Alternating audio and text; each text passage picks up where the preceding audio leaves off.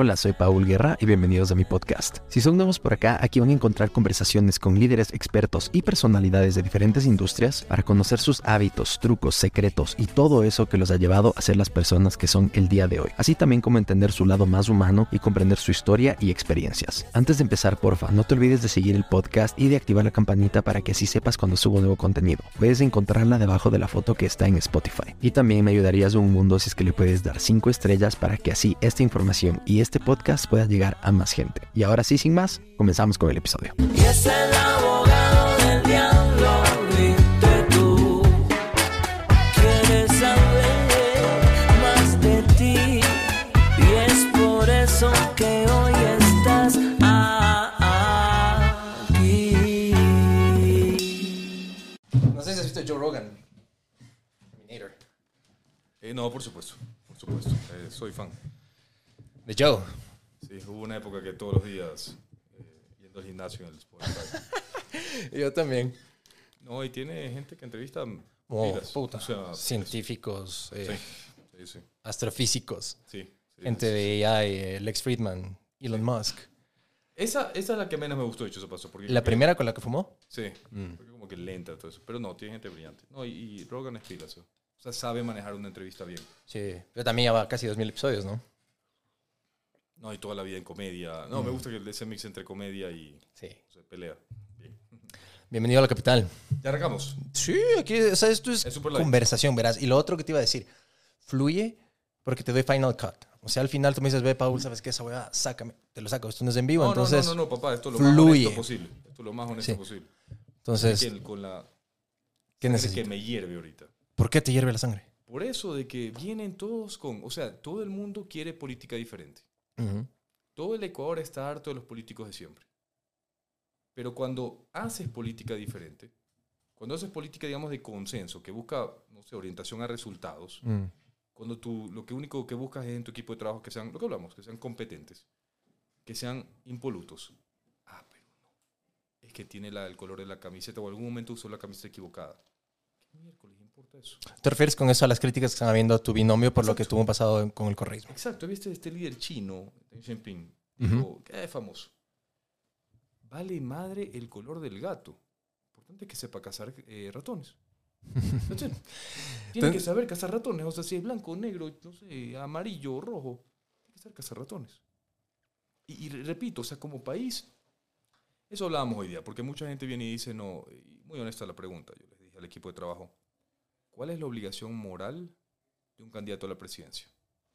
¿Ganar o manejar una campaña honesta? Manejar una campaña honesta, pero el, el objetivo es ganar. O sea, como que te metiste en esto para ganar. No sé. Yo ¿No? ¿No? creo que el objetivo es ganar. El objetivo tiene que ser manejar una campaña honesta. Yo eh, mantengo, yo no soy político, y por eso tal vez no me va bien. No, yo creo que Aunque estás. Yo creo que estás en el programa ideal. Primero, se llama acción. Tú eres eh, que dices, no, no, ya menos, bla, bla, hay que tomar acción. Cuando escuché eso dije, Jan Topic tiene que hablar porque o sea, es de, de- de tomar medidas, de dejar de ser timorato, de dejar de ser tibio. Entonces, yo te noto en esa onda. Y segundo, como dijiste, no eres político. Yo no soy periodista. Este es, o sea, es- es- Estamos- es el mix perfecto. Porque en un mundo paralelo, o sea, ¿cuándo putas es el periodista que sí que la entrevista formal al candidato a la presidencia? Pero no, brother, aquí estamos conversando porque la gente, como dices, se mamó del, del, del, del, del político común, del político que le miente en la cara, del político que va y le ofrece sí que las obras, que la casa, que la carretera. Y después, a los 10 meses, como tú mismo dices, empiezan en los cócteles, que la pendejada, que Estados Unidos, que Israel, que la huevada. La gente no quiere eso, loco. Lo de los cócteles, la verdad que y es verdad. ¿no? ¿Te vamos a ver en cócteles y ganas la presidencia? Ah, pues. No, no, no me ve- a mí no me vas a ver en cócteles cuando no estoy en la presidencia, ni hablar en la presidencia. Detesto los benditos cócteles. Eh, detesto las cosas que no agregan valor. Mm.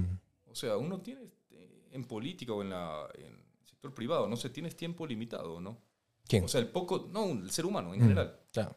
El poco tiempo que tengo, o si tengo tiempo libre, quiero pasar con mi esposa y mis hijos. Si realmente el Ecuador quiere dejar la politiquería de siempre.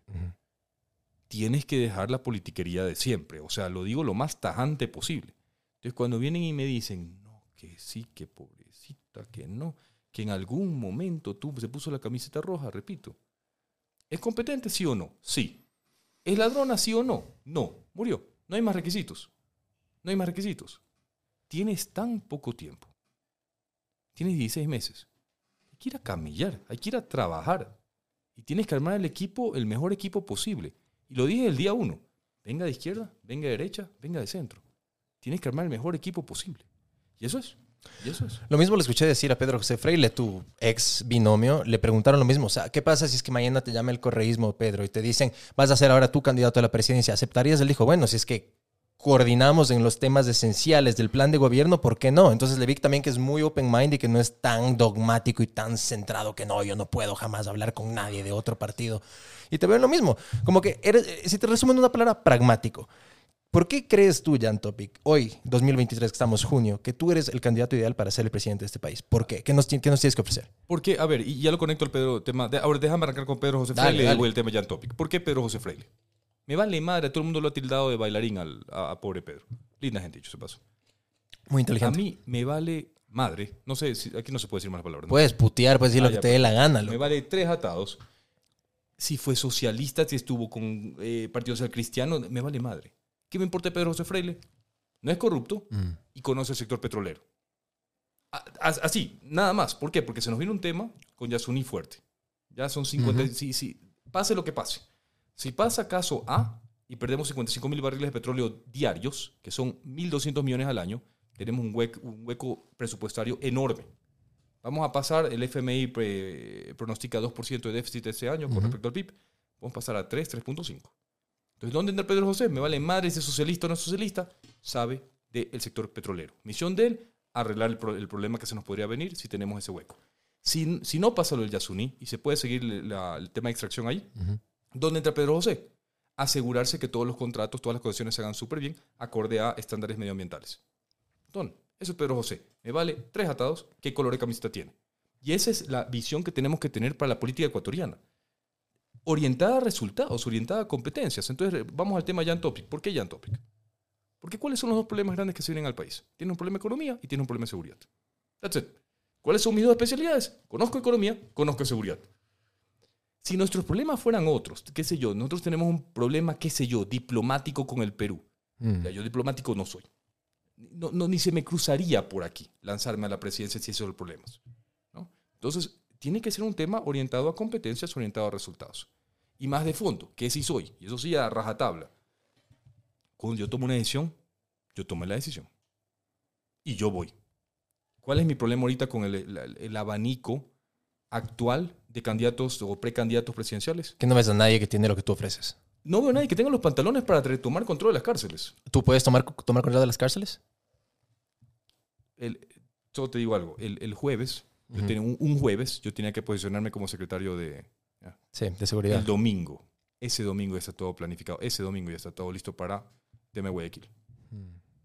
Entonces, eh, eh, necesitas una persona que tenga los pantalones para, no solo cárceles, pero todas las mafias. Lo, lo chévere también de, de mi caso es que eh, toda la campaña me la estoy financiando yo mismo. Entonces no le, no le debo favores absolutamente a nadie. Entonces, tema de mafia con el IES, tema de mafia con Petroecuador, tema de mafia con los políticos, tema de mafia con el narcotráfico, se acabó. Yo no le debo nada a nadie. Entonces, yo sí puedo irme a enfrentar a cada uno de ellos, aparte que tengo la personalidad. Entonces, yo no veo, honestamente, otros precandidatos que tengan eso. Con todo el respeto a ellos. Si hubiese, si viene otro precandidato o un candidato que tenga un plan coherente, que tenga sentido, que tenga números, y veo de que el pana o la mujer tenga temple, tenga garra, ñeque y lo pueda hacer, soy el primero en desistir. Dele, vaya, lo apoyo como sea. No hay. No hay. Entonces tienes la obligación, y ojo, no quiero que suene romántico ni dramático, pero sí tienes la obligación de lanzarte. Porque si no, ¿qué pasa? Mucha gente viene y dice que 16 meses es poco tiempo. Lo he dicho todo para entrevistas. ¿Cómo era el Ecuador hoy, hoy, hoy? ¿Cómo era el, Ecuador 16 meses atrás? Estábamos con Lenin. No, estábamos ya con Guillermo Estábamos Lazo. con Lazo, pero estábamos así de mal, con homicidios, No, con la cantidad de rifles de asalto en las calles. no. Entonces ahora, si se ha empeorado tanto en 16 meses, imagínate de las elecciones que se vienen 16 meses después. ¿Qué pasa si nos equivocamos? ¿Cómo va a estar ese No hay margen de error ahorita. No hay margen de error. Y ese es el tema.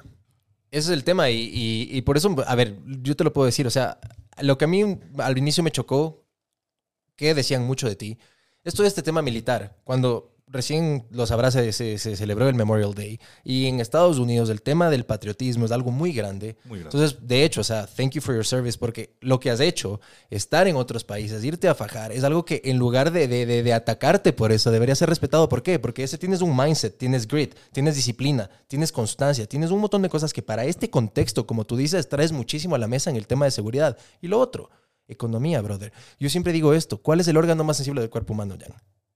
¿El órgano más que? Sensible del cuerpo humano. No sé, el cerebro. el La billetera. Ah, bueno. Me encanta decir eso. Entonces la gente tiene que trabajar, loco. La gente está desesperada porque el tema económico también los lleva a la delincuencia. Entonces son esas dos cosas, seguridad y economía. Y como acabas de decir, son las dos cosas en las que más tienes experiencia. No, y están sumamente vinculados. Ayer estuve en Esmeraldas, no puedo dar nombres, pero hay una cierta institución académica. Ujú. Lograron negociar la vacuna de 2 millones de dólares anuales a 600 mil. Pero igual todos los meses tienen que pagar 50 mil dólares a cierto grupo delictivo. Mm. Entonces ponte a pensar cómo eso merma la economía. O sea, toda, la- y mi- 50 mil dólares. O sea, 50 mil dólares tienes, o sea, por lo menos a un buen sueldo tienes 50 plazas de trabajo ahí que todos los meses que ya no hay. Ujú. Tienes 50 familias que no están recibiendo. O sea, ¿cómo, cómo eso te destruye la economía? O sea, este famoso impuesto a la vida. Es, es real, no es una ficción. Eh, justo subí o vamos a subir un tweet porque un amigo me pasó de una empresa de, de Estados Unidos. ¿Cuánto paga? eh, primero, todas las tiendas que se le ha venido reduciendo, las Mm. tiendas que, que le compran su- sus botellas, porque ya las tiendas cerraron porque, o no puedes acceder a las tiendas. Y dos, cómo se ha ido mermando su, el margen que él puede utilizar, el margen bruto que él puede utilizar para seguir creciendo, generar empleo, por todas las vacunas que tiene que pagar para poder ingresar a los barrios. Entonces va, va, va intrínsecamente vinculado, o sea, el tema de seguridad con la habilidad de una economía de generar empleos, generar estabilidad. Eh, mucha gente al principio me, tim- me- me- me timbraban de monotemático, porque decían, ah, solo es seguridad. Ujú. A ver, sí, papá, pero primero solo tienes 16 meses. Entonces no me, no me pidas que, no sé, pues, eh, con el del Ministerio de Deporte generemos, no sé, pues 10 medallas de oro en las Olimpiadas. O sea, ya no- por ahí no va el tema. ¿Y cuál es el proyecto? ¿Cuál es la base de todo? An- Antes que educación, antes de salud, antes que empleo, es, tienes que tener esta capa bien armada de seguridad, que la gente pueda... Correcto. ¿Cuál es el derecho humano más básico, más intrínseco? El derecho a la vida. Ujú. O sea, si no tienes eso, sí, el derecho de la educación viene después, porque si estás muerto, ¿de qué estamos hablando? Claro, sin eso ni nada y sin salud ni nada. Entonces, eh, es crítico eso. Y, y, y sí no se nos viene, claro, nuestra capacidad de poder efectivamente combatir la inseguridad. Claro, viene la parte de economía, un correcto manejo del presupuesto, una correcta reestructuración de la deuda que se nos viene. Pues si no tienes eso, si no tienes presupuesto, ¿cómo combates la inseguridad? Entonces, eh, repito, son mis dos fuertes, más eh, temple de determinación, o por lo menos más temple de determinación que los otros candidatos. 100%. Y a ver, en este tema también que dices economía, porque te he escuchado varias veces decir, yo de hecho en economía soy mucho más preparado y sé mucho más que en lo que seguridad. me, informé. o sea, Correcto. Y ahí viene Harvard, UPenn, London School of Economics, Ivy League Education. O sea, has tenido el privilegio de tener una educación top. ¿Qué experiencias te han dejado cada uno de estos lugares que hoy le puedes dar al Ecuador? ¿Qué, qué, qué experiencias le sacas de todo eso que le puedes aplicar hoy en este contexto? En general, en economía. A Sí. ver, eh, una de las cosas, repito, tenemos 10 mandamientos en la campaña. No habla más del, de los candidatos. que no hablar mal de los candidatos, a menos que sea crítica constructiva basada en evidencia. Bueno, porque si tienes que hablar, o sea, en un momento.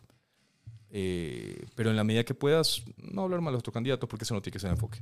Correcto. Entonces, habiendo dicho eso, no voy a dar el nombre, pero sí hay un candidato, por ejemplo, que me preocupa enormemente. Porque hay cosas, y esto lo veníamos hablando en el carro viniendo aquí, hay cosas en cómo tú manejas un país, la economía de un país, Mm. que no deberían ser sujetos a discusión.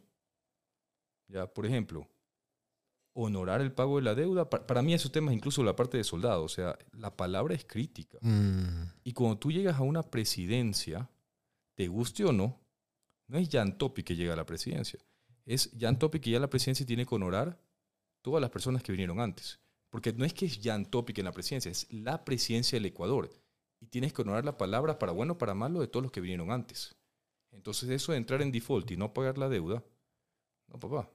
De que sí, hay que reestructurar la deuda para que sean condiciones mucho más favorables para el Ecuador y no acreedores internacionales, de acuerdo. Pero no puede entrar en tema de que, ah, no voy a pagar la deuda. O sea, estamos a casi 16% de riesgo país. Y tienes candidatos, no sé, revolucionarios que no conocen nada de economía. Y vienen a muy irresponsablemente, no, no voy a pagar deuda, no le madre.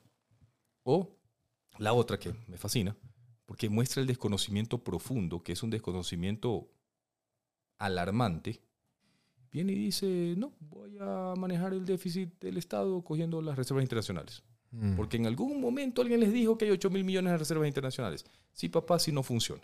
¿ya? De esos 8 mil millones, 5 mil 500 no son líquidos. ¿ya? Son CETES, son bonos internos. Entonces no es que, no es, que es plata, no es que es billetes, no, son, no es oro. No es que estén en una bóveda ahí para Entonces, agarrar. son- ya, entonces 5.500 ya, no, eso no puedes tocar. Y el otro, que sí es líquido, eh, tampoco la plata es tuya. Tienes Mm. la parte del tesoro que es tuya, pero es una parte muy pequeña. El resto es ministerios, GATS, o sea. eh, Entonces, vienen y lanzan estos temas que sí me desconcierta porque pone en, en tela de duda al Ecuador frente a los ojos del mundo. Y cuando buscamos, no sé, pues inversión extranjera, cuando buscamos reestructurar deuda y porque requieres del mundo para salir del problema donde estamos, sí merma esa credibilidad como país. Entonces, respondiendo a tu pregunta, ¿qué he aprendido en el ejército y en la universidad? Primero, tienes que ser de palabra. Mm. Y dos, tienes que saber lo que estás hablando. Si no, papá, quédese callado. Ya, a, a mí no me preguntes tema de leyes. Yo no voy a hablar, no, no, no conozco. Cuando sabes, sabes. Cuando no sabes, no sabes. Si yo que soy abogado, a veces no me meto a hablar de leyes. Cuando no sabes, sabes. Cuando no sabes, no sabes. O sea, e- está bien. A ver, todo el mundo. Tú no puedes conocer. Bueno, hay Murray Gell-Mann. Bueno, ese Mm. pendejo sí, un físico brillante. Ese sí sabía de todo. Ya, eh, mente brillante. Pero él, aparte, eh, tú no puedes saber de todo. No. Como yo sí veo la presidencia, el presidente tiene que saber bastante, o ser el que más sabe, de lo que más, de los problemas más fundamentales del Ecuador. Mm. O sea, como dicen siempre, mi padre tiene este dicho muy importante que es, tú nunca puedes subcontratar tu core business. Mm. Tu core business es tu core business. O sea, por ejemplo, que si nosotros estamos en internet, fibra óptica, no es, o sea, qué, qué ridículo sería que el gerente general, el presidente, no sepa de fibra óptica. Está bien, Correcto. tal vez no sabes de marketing, ya eso subcontratas, ese no es tu core business. Ujú. Pero de fibra tienes que conocer. Diferente sería que trabajas, que si yo, Eduardo Maruri, que tiene su empresa de marketing. Pues sí tienes que saber de marketing. Claro. No tienes que saber internet, eso subcontratas, pero tu core business tiene que ser el centro, el líder tiene que saber intrínsecamente de eso, si no de qué estamos hablando. Entonces, los dos problemas más fuertes que tiene el Ecuador es resolución de deuda, inseguridad, que también va conectado a la inseguridad que te va a generar el niño, ¿no? Correcto. Eh, pero si no sabes de eso, ¿dónde estamos? Por eso Jan Topic se lanza a la presidencia. Pues son las dos cosas que conozco.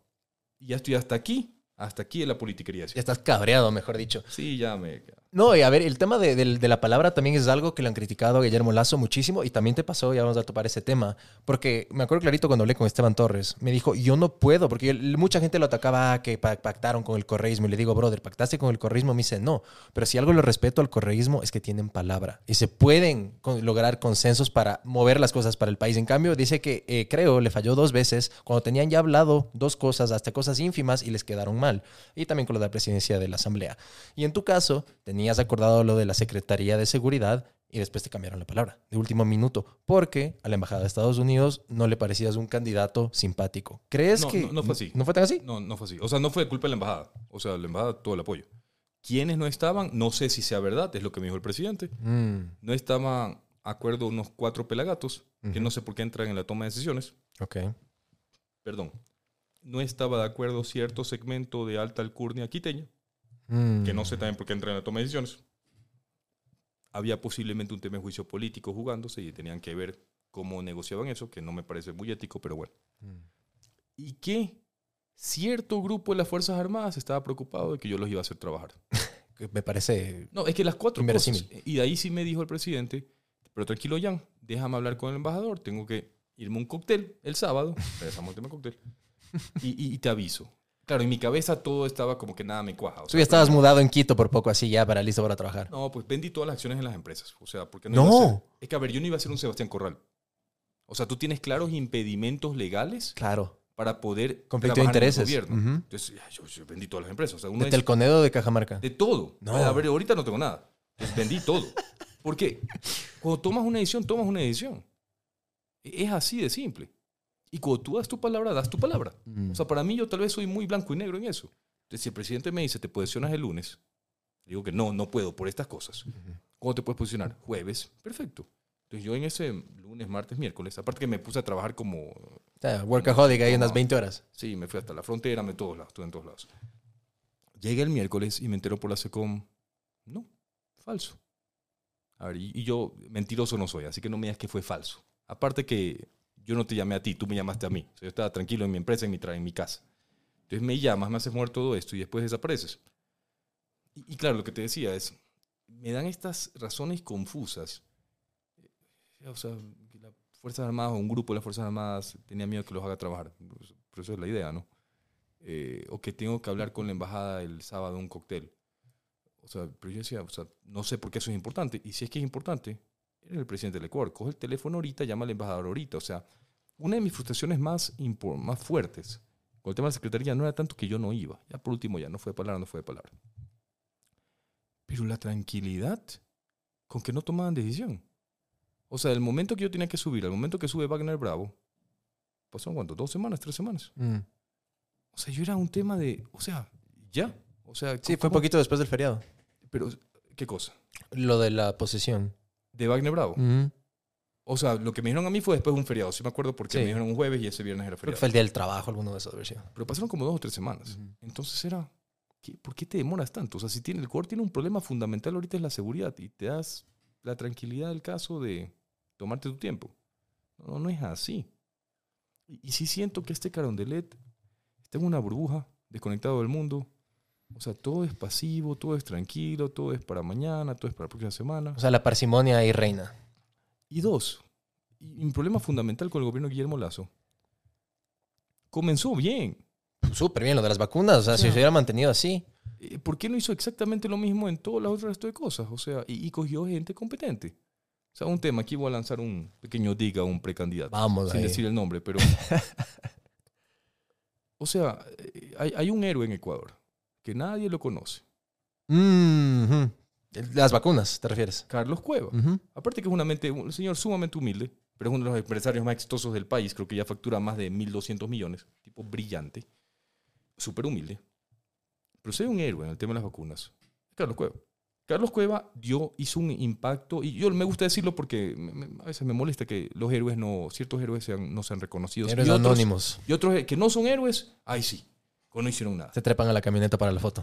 Carlos Cueva cogió en 100 días y vacunó dos veces a 9 millones de ecuatorianos. Don, se acabó. Eso es, eso es un impacto real. Eso no es, no es paja mental. Eso es, eso es concreto. Hizo algo. ¿Cuántas fotos se tomó Carlos Cueva? Cero. Eso es lo que se necesita. Eso es lo que se necesita. Entonces, eh, ¿qué hizo Lazo? Cogió a alguien sumamente competente, tal vez la persona más competente en el área farmacéutica del país. Que ojo, cuando llegas a ese nivel, a ver, Carlos no es que te va a pedir un sueldo. O sea, es- pana, No. o sea, honorem. Pero, pero es pro patria. Claro. Entonces, así, coge de todo el país. Pues coge al man de, no sé, seguridad, coge al man de salud, coge al man de educación.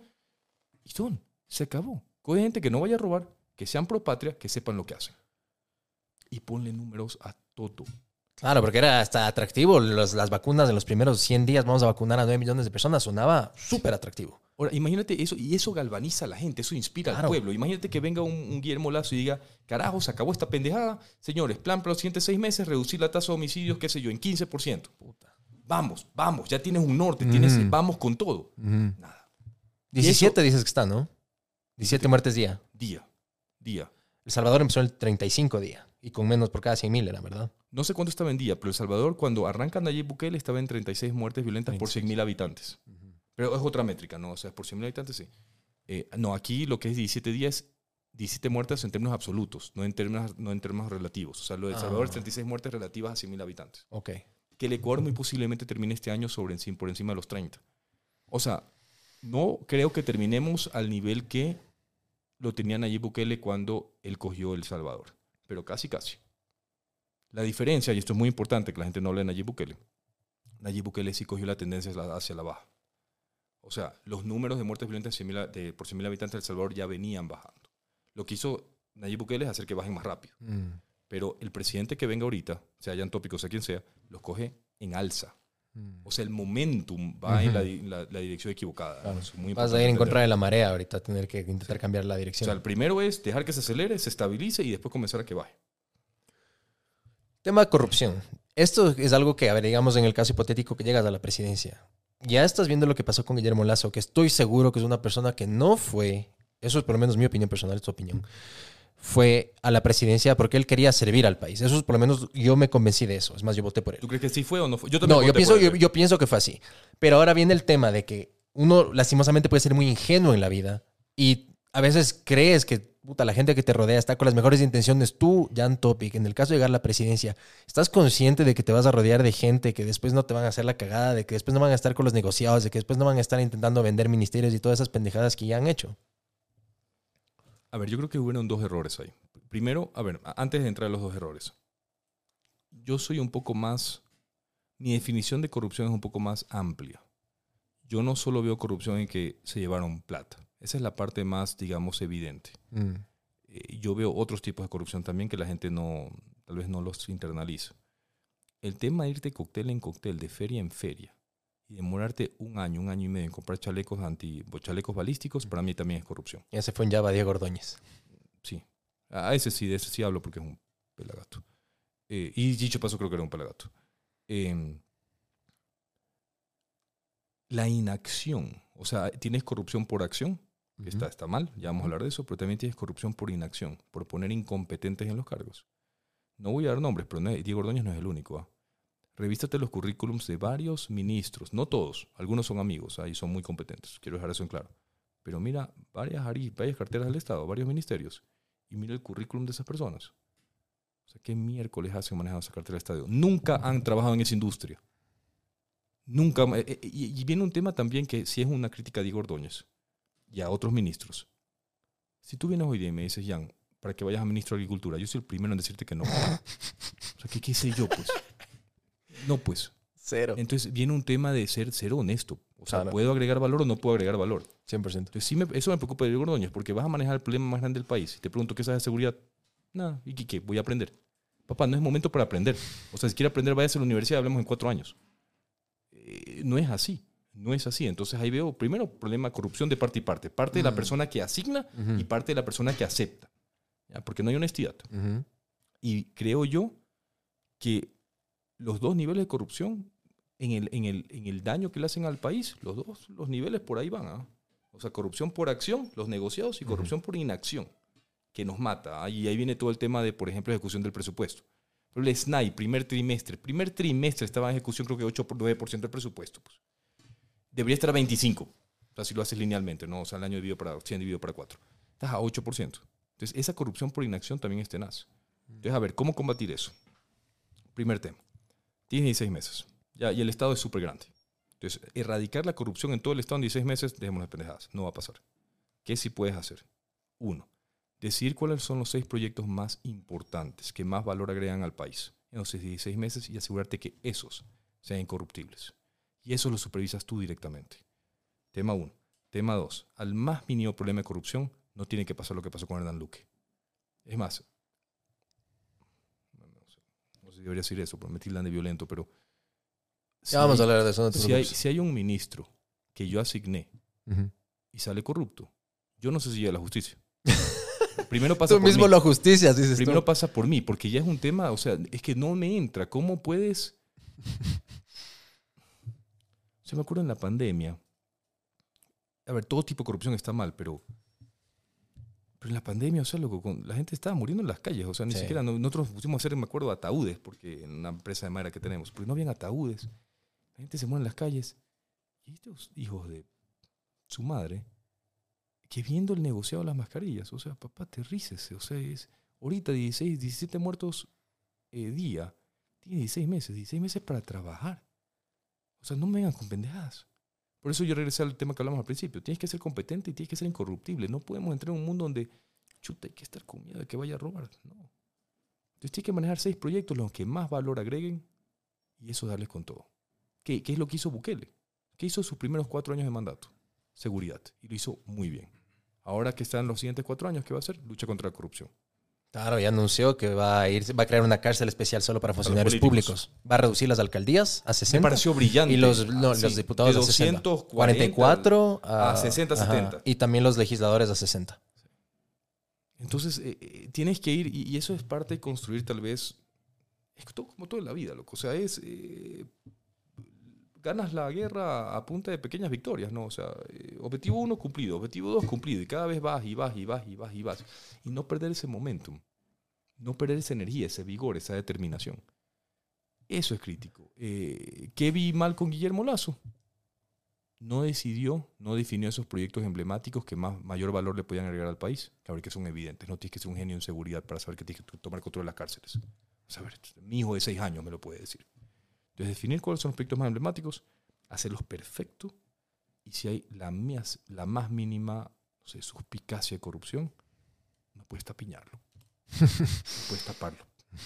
O sea, y eso sí, porque tú no puedes, tú, tú, tú, presidente, no puedes auditar todo, pero sí puedes hacer que todos los procesos sean auditables. Abrir todo al mundo.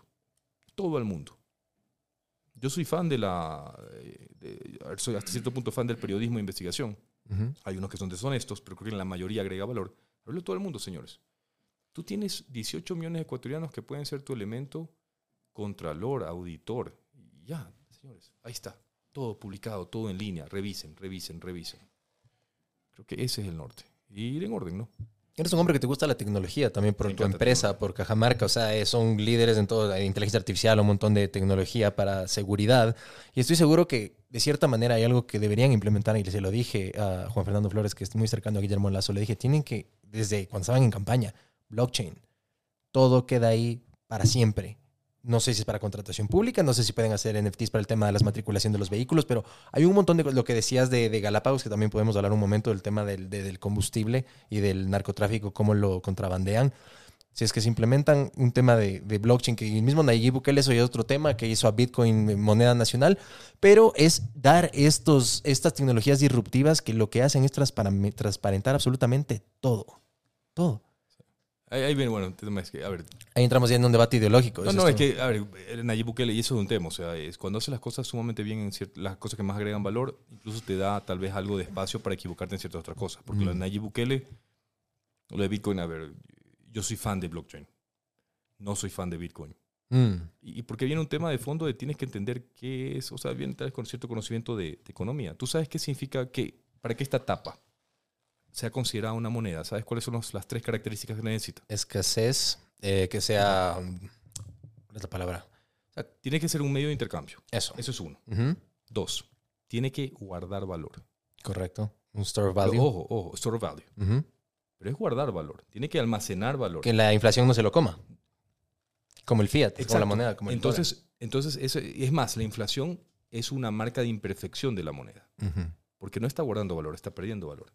Pero tampoco tiene que ser eh, sujeto a mm, temas especulativos como el Bitcoin, donde la gente compra el Bitcoin o la tapa por la esperanza que mañana valga más. Claro, es especulativo de cierta manera. Esa no es la razón de ser de la moneda. Es como un store of value. Store Bitcoin. value. Sí. Entonces, eh, means of exchange, eh, medios de intercambio, store value, eh, y tienes que, uno, tienes que poder medir cosas. Tiene que ser un unit of measurement. Tienes que poder medir. Bitcoin, ¿cuál es el problema con Bitcoin? Es que falla en esa segunda métrica. No es un store value, no, no es almacena valor. La gente, porque tiene Bitcoin? Porque quiere comprar cosas raras en Internet. O la parte especulativa, de que piensan de que eh, va a cada vez tener más valor, más valor, más valor. Yo, yo sí, el ejemplo que siempre pongo es la gasolina. O sea, tú no compras gasolina para tenerla aquí guardada y mañana venderla más a mayor valor. Tú compras gasolina porque te mueve de A a B. Lo mismo aplica a la, a la moneda, al concepto de la moneda. Entonces es un problema con Bitcoin. O por lo menos como la gente ve el Bitcoin ahorita. Eh, pero sí, regresando al tema de tecnología, tu mejor herramienta para combatir la corrupción y, y manejar un Estado que está ya en un déficit presupuestario Ujú. es con tecnología. Yo soy muy fan, muy fan de auditorías remotas.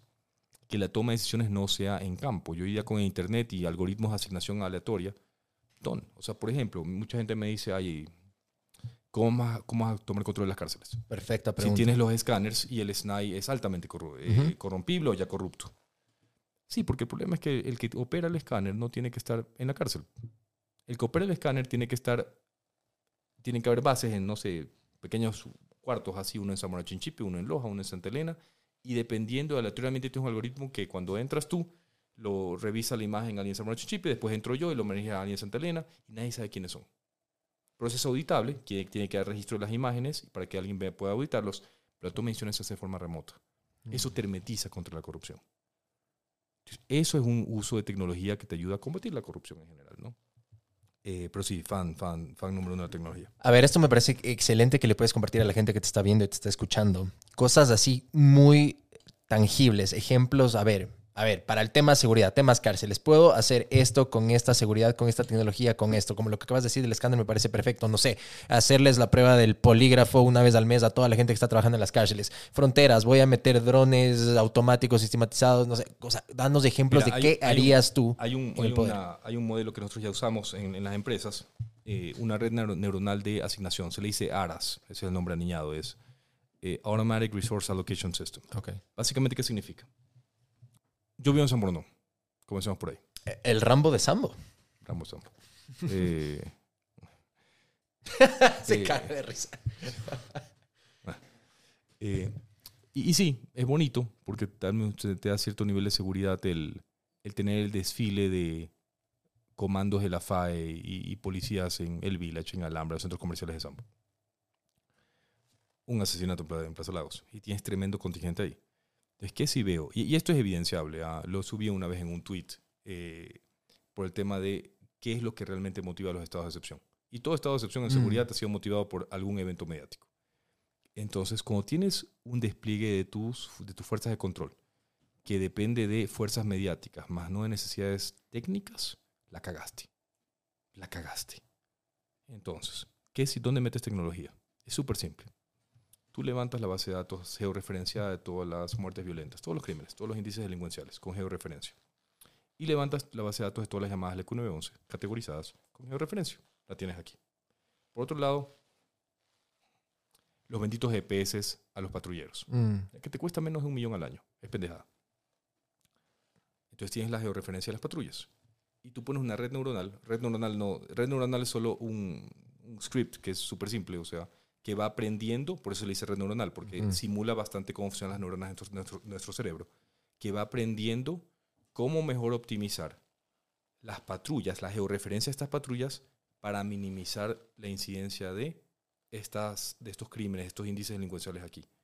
Entonces, la asignación de recursos se hace por esta red neuronal que es incorruptible y que todo el tiempo está buscando aprender cómo mejorar, minimizar las extorsiones, las violaciones, los robos, los sicariatos. ¿Y por qué es importante esto? Una, aprende infinitamente más rápido. Dos, no es susceptible a presiones mediáticas. Mm. Y tres, no es susceptible al bendito, yo le digo, el triángulo de la, ¿cómo le decía yo? El, el triángulo de la excelencia, que es lo que motiva las asignaciones hoy en día. ¿Cuál es el bendito triángulo de la excelencia? ¿Por qué los patrulleros no van donde a Cristo y Consuelo? Vagancia, son vagos, prefieren estar en Burger King en el celular. Uno. Miedo, ¿está bien? Tienen miedo, entonces prefieren estar en Burger King donde no les pasa nada, ir a Cristo Consuelo. O corrupción. ¿Les pagan para que no vayan o les pagan para que estén haciendo otras cosas? Mm. Entonces, cuando la toma de decisiones se hace por un ser humano, es susceptible a estas tres cosas. O presiones mediáticas. Quitas toda esa pendejada, pones una red neuronal que, repito, a ver, yo la tengo hecha. O sea, eso esto te toma media tarde de programación. Temes que vaya aprendiendo. Eh, y hace que la asignación se haga de forma impecable, impoluta, incorruptible. Y literalmente la red va a ir aprendiendo a cómo mejor asignar los pocos recursos que tenemos. A ver, que ni siquiera son pocos, ya voy a hablar de eso. De forma a minimizar la delincuencia en el Ecuador. No es jodido. Tú tienes aquí, ¿qué internet tienes? ¿El proveedor? Sí. Creo que es Satnet. Se acabó esta comparación. Eso dile a mi mamá que ella fue la que contrató. Yo en, en Estados Unidos tengo T-Mobile. No, pero en Estados Unidos nosotros no damos servicio. A ver, aquí, por ejemplo, te digo algo que, por ejemplo, hicimos en la empresa de Internet. Números, números claros. Hace dos, tres años, nuestro tiempo promedio de resolución de, de cortes de fibra era tres, cuatro días. Logramos bajarlo. Ahorita nuestro promedio está en cinco horas, seis horas. Mm. Logramos bajarlo tanto porque pusimos una red neuronal que te maneje toda la incidencia de cortes de fibra y dónde tienen que ir los técnicos. Es lo mismo, solo cambia en vez de corte de fibra, ponle de- de- delitos y en vez de técnicos pones a la policía. Mm. Todo, se acabó.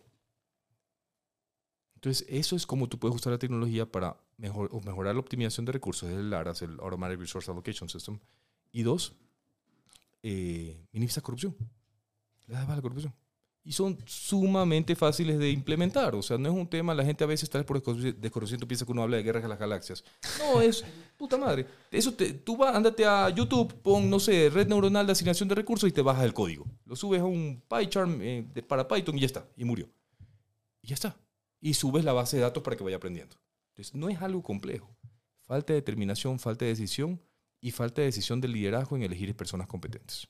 Se acabó. Eres una persona que te gusta que te digan que no. ¿Cómo tomas que te digan no cuando quieres algo? A ver, depende si, la, si es importante o no es importante. O sea, mi esposa me dice no todo el tiempo. ¿no? Y, y he aprendido a bajar la cabeza y bueno, ya. Verás, en el paz. contexto. Porque precisamente lo que también se le critica a Guillermo Lazo, y tú lo mencionaste, es el tema de esta burbuja, que parecía que no vivía en la realidad y tal vez estaba rodeado de un grupo de gente que le decía, excelente presidente, está haciendo las cosas bien, usted es lo máximo, ve los números, Pero, la. pero te puedo acordar ahí un ratito. Claro. pero Está bien, y, y va a pasar eso. Va a pasar eso. Porque también a veces uno eh, vive tan frustrado que no quiere escuchar malas noticias. Ujú. ¿Cuál es eh, la mejor, eh, cómo te inmunizas, cómo te, te- te- te proteges de eso como persona? Y viene el tema de hacer unos diseños correctos de, de liderazgo desde el principio. ¿Cómo te vuelves inmune a eso? Números. Ponle números. Vale madre como me lo digas, si me lo dice bonito, me lo dice mal. Es números. Los números son fríos, no, no tienen Papá, emociones. eh, repito el tema de las vacunas. O sea, si me Mm. dices que tenemos que vacunar a 9 millones de ecuatorianos en 100 días y estamos día 99 y estamos a 3 millones, papá, algo está mal. Dímelo bonito, dímelo feo, algo no me lo digas. No estamos cumpliendo. Entonces, tienes que ponerle números a todo. Entonces, eh, eh, ya, si no le pones números a las cosas, ya arrancaste mal. Ya arrancaste mal. Perdón, te corté. No, era eso. Era porque solo como a manera, ni siquiera consejo, porque no soy quién carajo aquí para aconsejarte, solo como que encuentra a esa persona, ya dijiste que fue tu mujer, tal vez sea ella la primera, potencial primera dama, pero alguien que te diga no constantemente o que tenga, o sea, los huevos o los ovarios o lo que sea de decirte de frente, aquí estás mal. Para que cuando estés en el poder, alguien tenga eso de decirte, no, por aquí no es, no sabes que aquí la cagaste, no sabes qué tal no, porque te van a empezar a decir que eres lo máximo, que eres puta Bukele en esteroides, que eres en fase Saiyajin 7, que eres lo máximo. Pero busca siempre ese tipo de personas que te bajen un poco y digan, no, brother, por aquí no. Solo eso. Porque ya estás viendo lo que pasa cuando estás rodeado de gente que te dice, no, eres lo máximo, eres lo máximo, eres perfecto. Solo eso. No, y, y también tienes que saber cuándo irte, ¿no? O sea, una de las cosas que yo más admiro de, de- de George Washington eh, se fue. Así, fuera de joda, se fue. O sea, eh, si hablamos de Rafael Correa, honestamente, yo creo que si Rafael Correa se hubiera ido en 2012, otros serían el, el recuerdo colectivo del Ecuador sobre Rafael Correa. El problema es que no se fue. Y el poder te corrompe. ¿ah? 100%. Entonces, una de las cosas que yo admiro de George Washington, dice, pendejo, hizo sus cuatro años, señores, hice mi trabajo por el país, vayan. Hasta la vista. Y eso es sumamente importante, porque el poder corrompe. Entonces, es- eso es crítico, es crítico. Pero no, estoy de acuerdo contigo, o sea, no puedes entrar en esta burbuja, pero donde todo el mundo te dice sí, los yes man, ¿no? donde todo el mundo te dice que sí. Pero la mejor forma, yo ni siquiera me iría por gente, a ver, de cajón tiene que ser gente honesta y que te diga la plena. Pero la mejor forma de ir un paso más allá es números. Trázate objetivos a todo. Numéricos. Eh, lo he dicho en un par de entrevistas, yo soy fanático de Lord Kelvin. Lord Kelvin dijo, si tú no puedes expresar en números un problema, significa que no has entendido realmente ese problema. Y si sigues haciendo lo mismo, esperando los mismos resultados, es la Einstein. definición de, de locura, básicamente. Einstein. Que es, por ejemplo, mi tema con los estados de excepción. Yo subí ese tweet analizando los estados de excepción. En todos. eh, Mm. Yo cogí todos los estados de excepción de seguridad y los multipliqué por las áreas afect- afectadas. ¿no? Entonces, por ejemplo, un estado de excepción que afectó a dos provincias, tienes ahí dos combinaciones. ¿no? Entonces, cogí eh, todos. Esto fue en abril, ¿no? Entonces, todos hasta abril, que me dan 28 combinaciones. En 28 combinaciones, en 27 de esas 28 combinaciones, la situación era peor después del estado de excepción que antes. Entonces, papá, algo está mal. No, algo está mal. O la solución está incompleta, o no la estamos haciendo bien, o el estado de excepción no funciona, pero algo está mal. Tienes que poderle poner números. O sea, yo sí veo, no sé, digamos que yo soy Guillermo Lazo, y le digo a mi secretario de seguridad o al ministro de Interior, a ver, señores, vamos a hacer un estado de excepción. Los números son tanto. Si quiero que después del mes o los dos meses de estado de excepción llegara estos números. Hablamos en dos meses. Y si no me los cumples, o me arreglas las cosas o chao. ¿no? Pero si no hay esa conversación honesta, basada en números, ese es mi tema con la politiquería, no se basa en números. ¿A dónde vamos? O sea, yo no, en las empresas que tenemos, no, no, no, no tengo, no, es imposible que no le pongas números. En la empresa medimos todo, pero somos unos fanáticos de números, todo mío. Los KPIs los tienen, pero, pero claritos. todo, todo. O sea, tenemos KPI hasta, no sé, el, el- el- el conserje, buena gente, dicho paso, José, pero eh, medimos todo. Mm. Entonces, porque si no mides, lo- lo- Claro. mi hermano dice, lo que no se mide no se mejora. Ya, y murió. Sí. Endémicamente este gobierno no se mide. ¿Y por qué no se mide, creo yo? O porque no entendiste el problema, o lo entendiste y no lo puedes resolver y tienes miedo a responsabilizarte. Don. ¿Cuál crees que es esa misconcepción o una mala imagen o un mal concepto que la gente se ha hecho erróneamente de ti en este tiempo que te han visto en la esfera pública? Ah, que soy violento. O sea, que soy violento.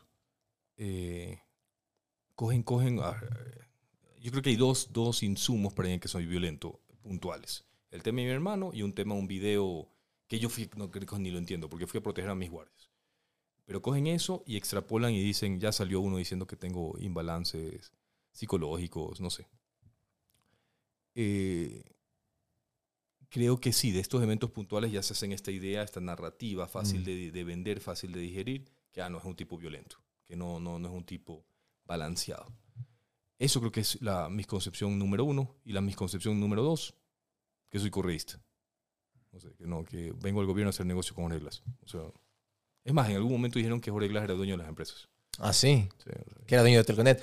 Claro, yo me acuerdo, porque todo, el, el Twitter aguanta todo, el papel aguanta todo. Y se decía en esa época, era de esos mitos urbanos que empieza a hacer la gente, esas teorías de conspiración, que cuando hubo el apagón del CNE en las elecciones con Lenin, Lazo, que era, era Telconet realmente el proveedor del CNE o no? ¿Tú, tú que viviste en Estados Unidos, ¿tú conoces Sí. a Cloudflare? La ¿A quién? A Cloudflare. Cloudflare, claro, obvio, para poner la seguridad en todos los del HTTPS y todo eso, en los websites. De cajón. ¿Empresa chiquita o empresa grande? Yo diría que grandísima. ¿Sí o no? Sí, ¿Sí o no? sí. Entonces, a ver, de temas, y repito, o sea, estos, estos temas, los ataques a mí son, me parecen interesantes porque si le metes dos de frente y 20, minutos, 20 segundos de conversación, se desvanecen solitos. Mm. Primer tema sobre el supuesto apagón. Primero, el apagón no fue en todo el país. ¿Ya? Entonces, o sea, eh, si dices, eh, entendería que tú tengas miedo de que cambiamos los votos y el apagón en todos lados. Pero si en Guayaquil no los ves, pero en Quito sí los ves, ¿de qué estamos hablando? Mm. Comenzando por ahí no tiene sentido, ¿no? No tiene sentido. Es como que, no sé, estás viendo la, la, la final de Argentina-Francia, se te apagó el televisor y cuando se vuelve a prender, no sé, Francia va ganando y tú dijiste, me hicieron un fraude. Pero sí, pero tu mamá está en el otro cuarto viendo el mismo partido y ella no se le apagó. Entonces, démonos de pendejadas. Tema uno. Tema dos. Estuvimos caídos, ¿cuánto? Siete minutos. Siete minutos. En las siguientes elecciones, CNT era el contratista. ¿Se cayó cuánto? 15 horas. O sea, no me jodas. No me jodas. Y tres, salió Cloudflare a decir que responsabilidad era de ellos, que fue culpa de ellos. Ah, ¿en serio salió Cloudflare? Tenemos el documento, claro, lo No. subimos. Mi papá lo subió en Twitter. Entonces, repito, no es una empresa chiquitita. No, es- Empresa infinitamente más grande que nosotros, una empresa a nivel mundial en ciberseguridad. Que venga Cloudflare a decir, señores, fue jalada nuestra. No fue jalada completa, porque ciertos servidores siguieron funcionando, por eso es que no se apagó en todo el mundo. Eh, pero fue tema nuestro. Es como que venga Bill Gates a decir, no sé, fue culpa de Microsoft. O sea, que van a decir que yo tengo po- poder sobre Bill Gates. No me jodan. No me jodan. Entonces, son temas que se desaparecen solitos, ¿no? Ujú. Eh, eso, pero, ah, pero sí salió alguien, no voy a dar el nombre, pero sí salió alguien a, a- a querer incendiar el mundo porque estaba seguro que había fraude. ¿Y después dónde estuvo la evidencia? ¿Dónde estuvo la evidencia? Es más, Pedro José se enemistó con Creo por eso, porque a él le convencieron que hubo fraude, él me contó esto después, Mm. y después cuando le mostraron que no había evidencia, digo, chuta, pero me hiciste salir a mentir al mundo. Entonces, eso es sumamente importante cuando se manejan estas narrativas, o sea, y, y- y yo creo que como ciudadanos, el Twitter aguanta todo Ujú. pero uno sí debería tomarse sus, no sé, dos segundos para ver, ¿es coherente lo que están diciendo? Eh, y veo ahora que estoy metiéndome a este tema del mundo político, lo fácil que es mentir. Mm. A mí me sacaron algo ahorita, la semana pasada estuve en Manaví, y sacamos un video. Lo de fui a- Chone, donde las papas queman. Sí, bueno, lo de las papas queman lo digo aquí. El CM se lo. Ay, Community Manager puso eso, las papas queman. Y también le dije, no me jodas. O sea, ahí se la mamó él, porque no, no es donde las papas queman, o sea, se lo mamó él.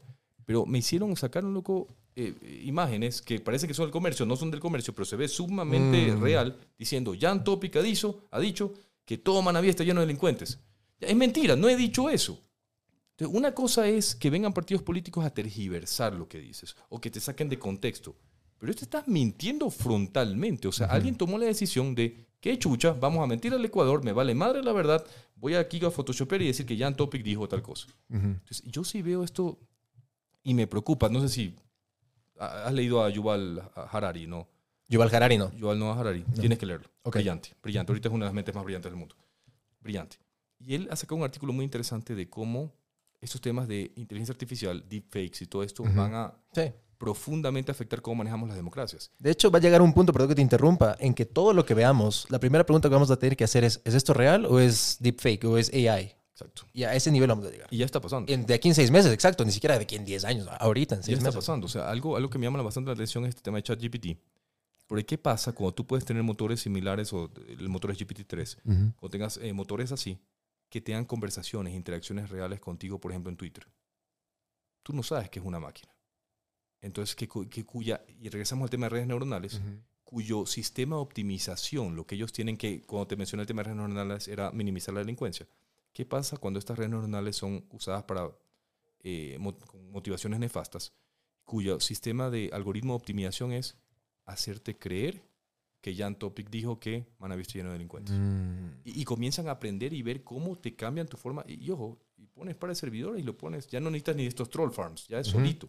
Y comienzan a manejar las elecciones así. Sumamente preocupante cómo manejamos las democracias. Eh, pero eso, o sea, regresando a tu pregunta original, violencia y el tema de Odebrecht. Que ninguno de los dos, o sea, le metes 20 segundos de tiempo, no sé si quieres hablar uno de ellos, vamos. Dale, loco. Lo- Aquí lo que más tienes es para... El- este formato me gusta porque tienes todo el contexto. Aquí no estás con la entrevista de Coavisa de cinco minutos. A ver, apura, apura y te trata de solucionar el país en cinco minutos. No puedes. Así que, dale. A ver, que, ya, que No, sé. sí. Yo me voy de largo, o sea, aquí Expláyate, no, brother, Sale sí. el sol ya mismo. A ver, eh, Sí. por ejemplo, el tema de Odebrecht. Puta madre. Primero no entiendo, le- no entiendo la hipocresía. Y repito, yo tal vez soy demasiado honesto, entonces mi, mi esposa me dice que peco de ingenuo. Pero ¿cómo es posible que tengas precandidatos a la presidencia que me ataquen a mí por el tema de Odebrecht? Porque, o sea, cu- cuando, cuando lo que pasó, lo único que tenemos en Odebrecht es una investigación.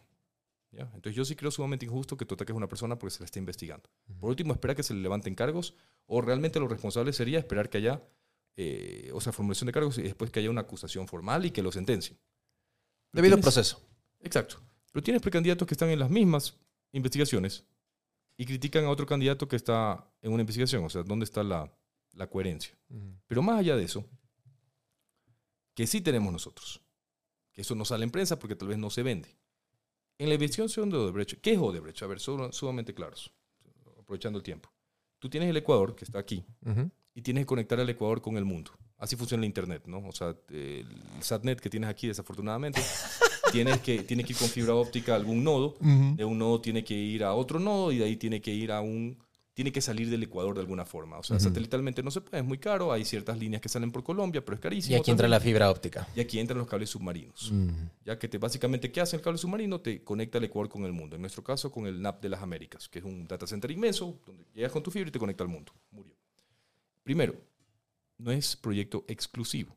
Cuando nosotros lanzamos el PCCS, era el tercero. Ya tienes dos cables submarinos. O sea, no es que hay un tema de exclusividad, porque mucha gente viene y dice, ah, que el proyecto exclusivo para el Estado. Mentira. Ya tienes tres. Es más, si vas y googleas, pones en Google eh, cables submarinos del mundo, hay una página que te pone todos los cables submarinos del mundo y ves todos los cables que salen de Ecuador. Tema uno. Tema dos, el proyecto no es, el proyecto es privado. No es proyecto del gobierno, porque mucha gente viene y dice, ah, les, les adjudicaron a dedo. No hay nada que adjudicar a dedo. Es como cuando tú decides construir una casa con tu plata. Estás construyendo tu casa con tu plata. A lo mucho tienes que pedir un permiso de construcción. That's it. Pero es tu plata en un proyecto.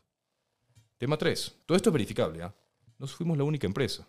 En ese proyecto es un consorcio de cinco empresas. Entonces siempre me llamó la atención que nunca dijeron, o sea, ¿por qué se enfocaron en Telco?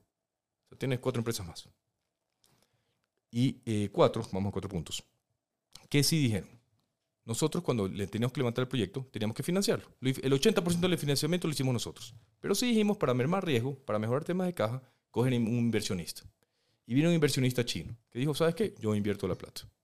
Y ahí dicen, no quiero decir nombres, pero bueno, ciertos precandidatos que esa plata era mala vida de Odebrecht. Mm. Entonces, a ver, entendamos, entendamos bien el tema. Primero, si tú tienes que invertir en un proyecto, ¿ya?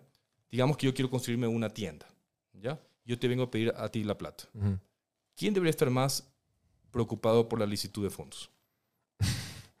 El o sea, que- ¿quién, quién realmente investiga a quién? En un concepto básico. Obviamente, tienes que saber de tu, tu inversor de dónde prenden los fondos del que está poniendo. O sea, pero realmente tal vez el que debería tener más preocupación es el que mete la plata. También, Porque quién quieres que te, no quieres que te roben la plata. Obvio. Entonces, primero por ahí está, está al revés el tema. Porque ¿dónde debería estar el, el peso? Es el que está metido la plata, seguramente que no se la van a robar. Tema uno. Tema dos, sí, tú tienes una responsabilidad como que el quien recibe la plata tiene la licitud de fondos. Está bien. Pero pasa por el segundo banco más grande de China. Pasa por el segundo banco más grande de Estados Unidos. ¿Cuál pasa pasó? ¿Por Chase? ¿Por um, Bank of America? ¿Por cuál pasó? Bank, Merrill Lynch, Bank of America, y en China pasa por el Chinese Development Bank. Mm. Son los más grandes. y pasan por todos los procesos de, de auditoría de lavado de activos. Puta, o sea, bancos más grandes del mundo. Perfecto. Y después que sale el tema de eh, que posiblemente eran fondos del tema de Odebrecht, viene la asistencia penal china y dice que no, que no son fondos de Odebrecht, que son fondos lícitos. Y viene la asistencia penal de Estados Unidos y dice que no son fondos ilícitos, son fondos de, que no son fondos Odebrecht, son fondos ilícitos. Entonces, como le digo a todo el mundo, está bien, si no le quieres creer a la justicia ecuatoriana, no le creas. ¿Ya? Pero que también me vas a decir que, igu- igual que el tema de Cloudflare, que somos tan potentes que le dijimos Claro. al, al fiscal de Estados Unidos, haz lo que yo te digo. Puta, no. Ya, con los gringos de cero huevadas. Entonces, eh, dejémonos sí. de pendejadas. pues. Ujú. Dejémonos de pendejadas. Sí. Entonces, son temas que, o sea, cuando le metes dos de frente, se desvanece solito. Entonces, ese es mi tema con Odebrecht. Jan, uno de tus, cambiando un poco de tema para, porque no quiero solo enfrascarte en esto de, de- del político, que no eres político, pero el candidato presidencial o el precandidato para ser un poco técnicos. Eres también una persona, eres papá, eres hijo, eres hermano, eres esposo, eres mil cosas. Uno de tus tatuajes, de lo que tengo entendido, está muy conectado al tema de la muerte. ¿Tú has visto? Realmente has visto todas las entrevistas, porque creo que lo mencioné una vez. No lo sé. Soy abogado, soy actor, ese es mi trabajo. Yo tengo que empezar ahí como arqueólogo, sacar todo lo que puedo. Sí, estoy aquí. ¿Le tienes tú miedo a la muerte? Eh, no. Yo creo que ya 40 años he sobrevivido a algunas cosas ya. Eh, a ver, tengo una visión mía, no vamos a entrar en eso porque así nos quedamos tres horas. Estoicismo, así un... Eh, Kant, bastante trascendentalismo kantiano. Yo creo que nosotros como seres humanos no realmente no entendemos qué significa la muerte. Entonces decirle que le tienes miedo o no tienes miedo es no entender el concepto. Pero no vamos a entrar en eso por decirme medio tres No, horas. sí, filosofamos unas cinco horas. Pero sí, el tatuaje básicamente es, eh, ah, vi un tipo en Somalia eh, y una de sus palabras eh, fue, su frase era, la muerte le teme porque él tiene el corazón de un león. Y, hay- y hay un tema de fondo, eh, esto puede ser interesante para el podcast. Eh, en África las guerras de estos grupos guerrilleros se manejan un poco diferente a lo que te enseñan en los ejércitos tradicionales, la OTAN, por ejemplo. En cualquier ejército de la OTAN te dicen primera cosa, papá, si comienzan a venir balas, usted protéjase, ¿no? O sea, si está aquí, póngase abajo de algo para que no lo maten, ¿no? Y después dispara. Eso, eso es regla uno cuando entras a combate. En África es diferente. No sé, y lo puedes ver en las películas. O sea, en África tienes el, el panita esta con la AK-47 y se mete en la mitad de la calle a disparar y si las balas vienen, no importa, el tipo no se mueve. Porque ellos sí tienen esta filosofía de fondo de que si tú no le... Si tienes el corazón de un león, Mm. si tienes esa valentí- valentía, eres inmune a la muerte. Ahora, obviamente no es así, ¿no? O sea, bala es bala, te da, te da, te Claro. mueres. Pero sí creo que hay un tema de fondo ahí, una sabiduría de fondo. Creo que si realmente tú vives tu vida desafiantemente, con ñeque, con garra, sin titubear, sin ser blandengue, la vida se va a ir adecuando. La vida se va a ir adecuando. O sea, si tú coges el toro por los cuernos, como dicen, y vas de frente, las cosas se van a ir adecuando. Entonces, no es, no es que te vuelves inmune, no es que te, te dan una balazo, te igual te vas a morir. Mm. Pero en general, si te vuelves inmune a las pendejadas de la vida, logras trazar tu camino. Y, y eso es la, no sé, la sabiduría que sacó de las palabras de este somalí. Si tienes si, el corazón de un león, la muerte te va a temer. La muerte te va a temer a ti. Te vuelves un poco inmune. ¿no? Eso es ese tatuaje. Profundo. Hablemos un poco de mentores. ¿Quién ha sido ese mentor más grande que has tenido en tu vida y que hablas la lección más espectacular que te ha dejado? Ah, mi padre y mi abuelo. O sea, eh, abuelo de parte de padre. Tu abuelo que fue héroe de la Segunda Guerra Mundial, si no me equivoco. Sí, no, mi abuelo, uy, sí. A ver, rapidito, en un minuto. Mi abuelo jugó para el Inter de Milán. No. Sí, sí, sí. No sé qué pasó con esos genes, porque ni mi padre, ni yo, ni mis dos hijos hombres, ni mi hija mujer. No, Tu abuelo croata, ¿no? Mi abuelo croata jugó para el Inter de Milán. Croacia está al lado de Italia, ¿no? O sea, está al lado de Italia. Milán creo que en carro queda dos horas. Eh, dos, tres horas. Eh, pero no sé qué pasó con esos genes, porque ni mi papá, ni yo, ni mis hijos, nadie. Pésimos para el fútbol. Pero juega para el Inter de Milán. Héroe de guerra. Se viene a Ecuador. Perdón, primero se va a Brasil y Argentina. Y vivió mal. ¿Por sea, el fútbol o por qué? No, no, después de la Segunda Guerra Mundial Ah, ok. eh, trabajó de betunero, trabajó de heladero. ah, mi abuelo era un caso. Y le cae una. Pero imagínate, le cae a este señor, no sé, late 20s, o 28, 29 años, le cae una herencia de un tío que lo quería mucho. El equivalente a 250 mil lucas. Le cae cash. ¿Y en ese entonces qué década era? No, no, no. Ah, el, actual. el equivalente a Ah, 250 ok. mil dólares ahorita. Pero igual es plata. Claro. Eh, y este pan era betunero.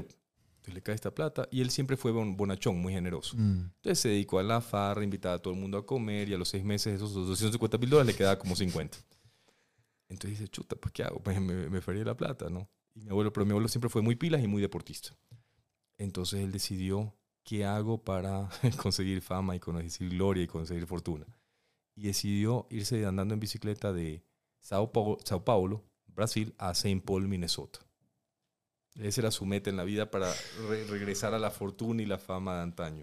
Y comienza a andar en bicicleta, pero llega a Milagro, Ecuador, conoce a mi abuela y ya pues hasta ahí quedó el sueño. Eventualmente terminó el viaje, se fue en avión pero con la bicicleta y llegó a Saint Paul, Minnesota, dieron allá a la ciudad, pero conoció a mi abuela y se quedó.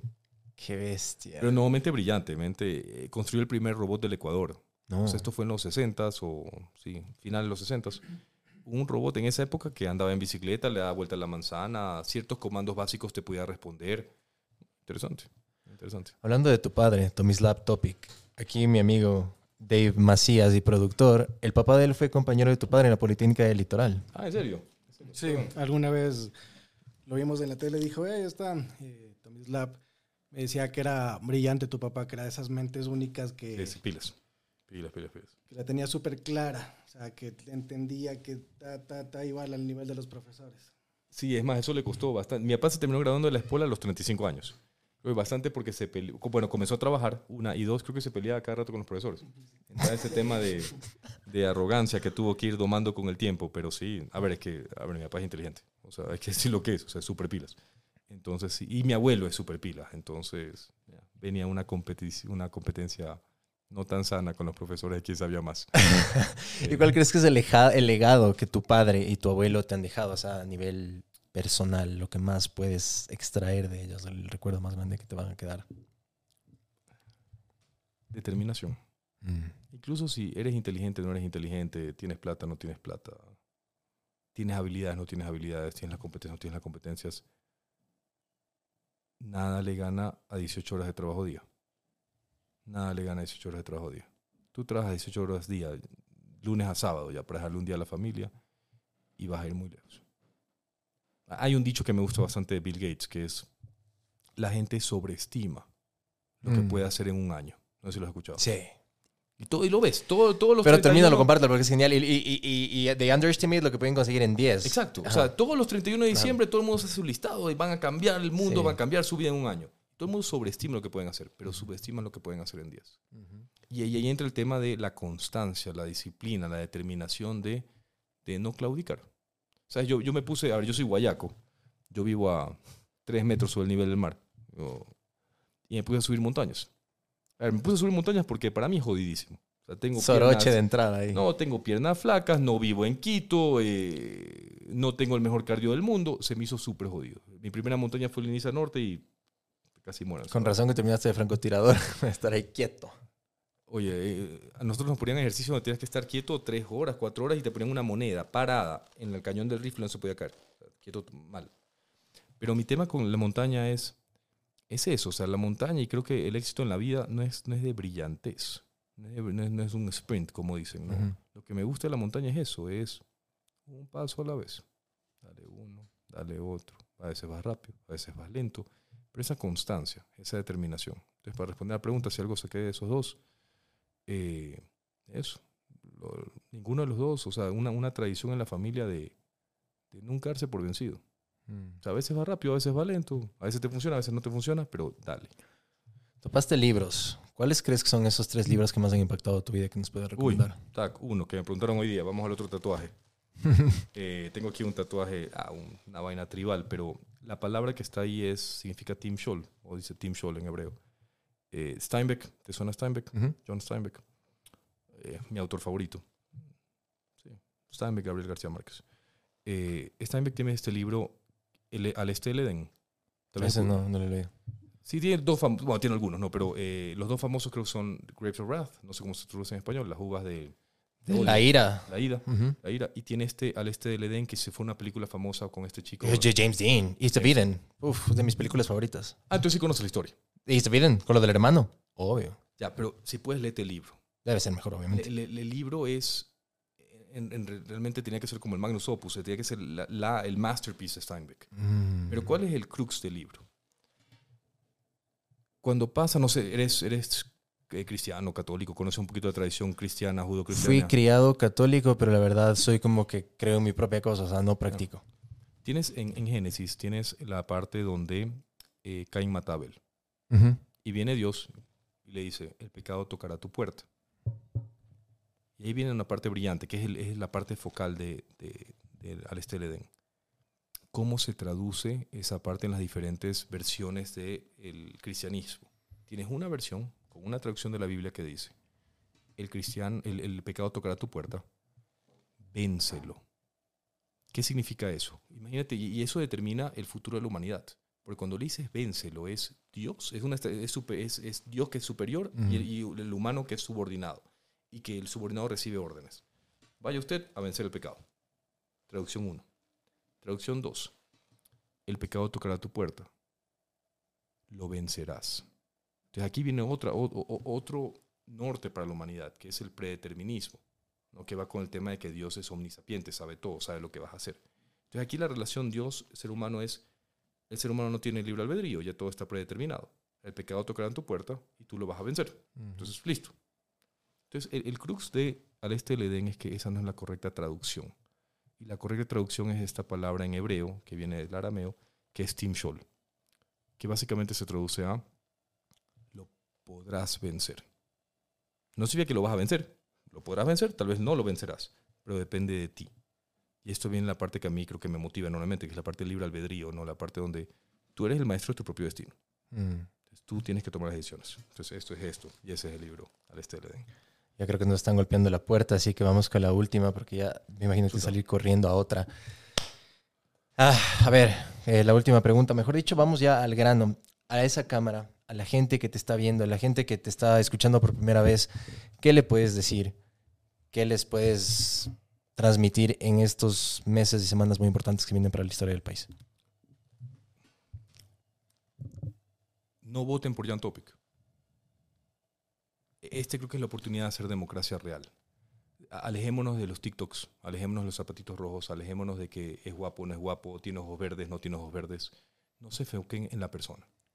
Enfóquense en el bendito plan de gobierno. Exijámosle a todos los candidatos que presenten un plan de gobierno y regresamos al tema que conversamos al principio con números. En 16 meses, ¿qué vas a hacer en números por la seguridad? En 16 meses, ¿qué vas a hacer en números por la educación?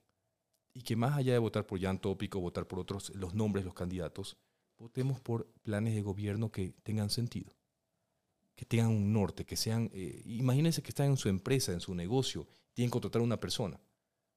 Asumo que nunca los van a contratar por si tienen los zapatitos rojos o no tienen zapatitos rojos.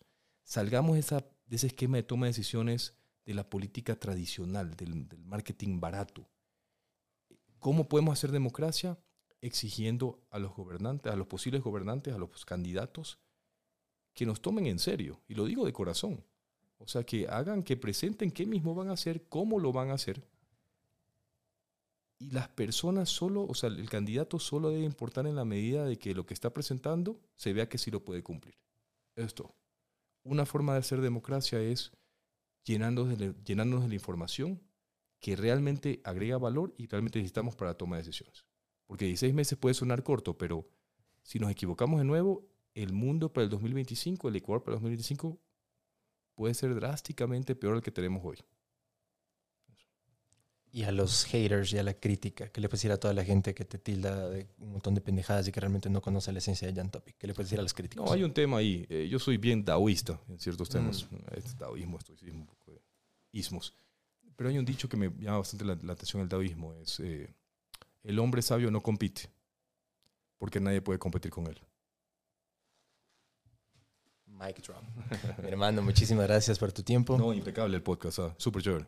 Nos faltó tiempo porque ya escuché así los golpes sutiles de, de- de tu equipo, pero desde ya te- on- aquí on, on- on the record te comprometo para cuando ya sea oficializada la candidatura no, y todo, please.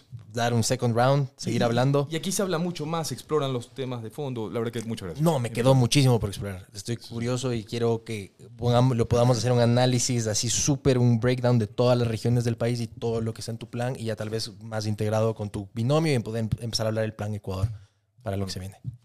Muchas gracias. Impecable Gracias. todo. Muchas gracias. Chévere. Ya, una pregunta. ¿Tus nombres y apellidos de dónde son?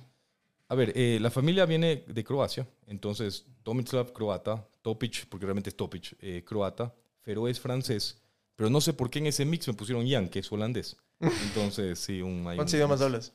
Eh, tres, tres. Francés y español e inglés. Inglés, sí. Ah, algo de ruso, pero ya creo que he olvidado ¿Y bastante. cuántas nacionalidades tienes? Las tres. Dos, dos, sí. Francés, ecuatoriano. Ecuatoriano. Francés. Bueno, te veremos. Muchas gracias. Gracias, mi hermano. Nos vemos la próxima. Impecable, loco. Oye, no, y chévere, o sea, sin chupar medio. Sí. Es que, a ver, te, te entrevistas mucho con gente que tal vez no, no. Pero el nivel intelectual, bacán. O sea, eh, se conversa chévere. Gracias. Gracias por acompañarme en un nuevo episodio del podcast. Si es que te gustó o aprendiste algo nuevo, por favor dale 5 estrellas en Spotify y no te olvides de compartirlo con tus amigos u otras personas en las redes sociales, ya que eso nos ayuda a crecer. Nos vemos la próxima. Que estés bien. Chao, chao.